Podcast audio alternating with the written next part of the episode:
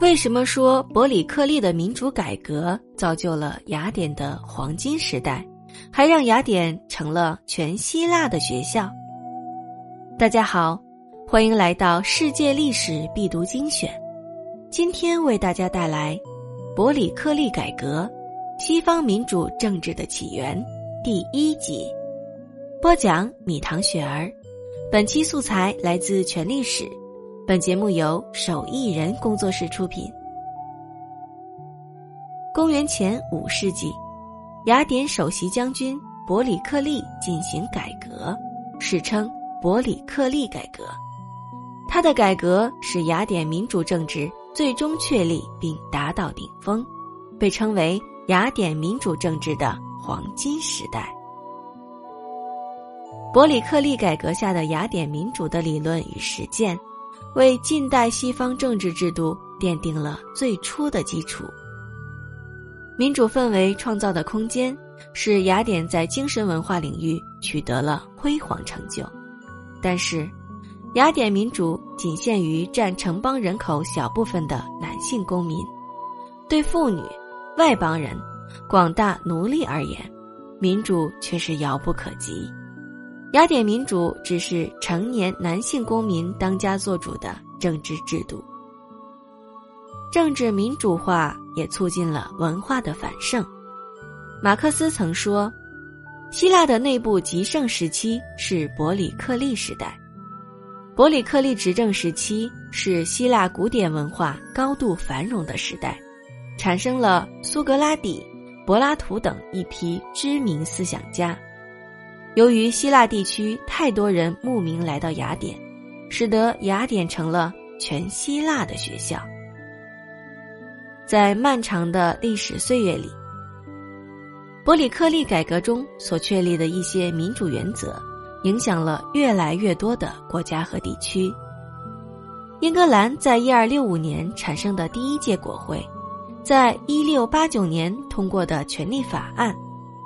美国在一七八七年制定的宪法，法国在一七八九年颁布的人权宣言，还有孙中山的三民主义，都能看到伯里克利民主改革的影子。伯里克利改革能够成功，主要得益于以下三个方面的历史背景：第一，是雅典长久以来的民主传统。公元前五世纪。古希腊文明进入古典时代，当时希腊地区分布着大大小小的城邦，即以城市为单位形成的自治国家。雅典和斯巴达是实力最为雄厚的两个城邦。虽然古希腊所处地域狭小，但许多不同的政治制度都有在此地区获得实践和发展，例如贵族制、民主制。寡头制和建主制，与实行寡头制的斯巴达不同的是，当时雅典实行的是民主制。虽然雅典很早以前就设有公民大会，凡二十岁以上的男性公民都有权参加公民大会，但实际上国家大事由少数贵族决定。公元前五九四年。由于贵族与平民的矛盾越来越尖锐，担任雅典执政官的梭伦实行了改革，提高了公民大会的权利。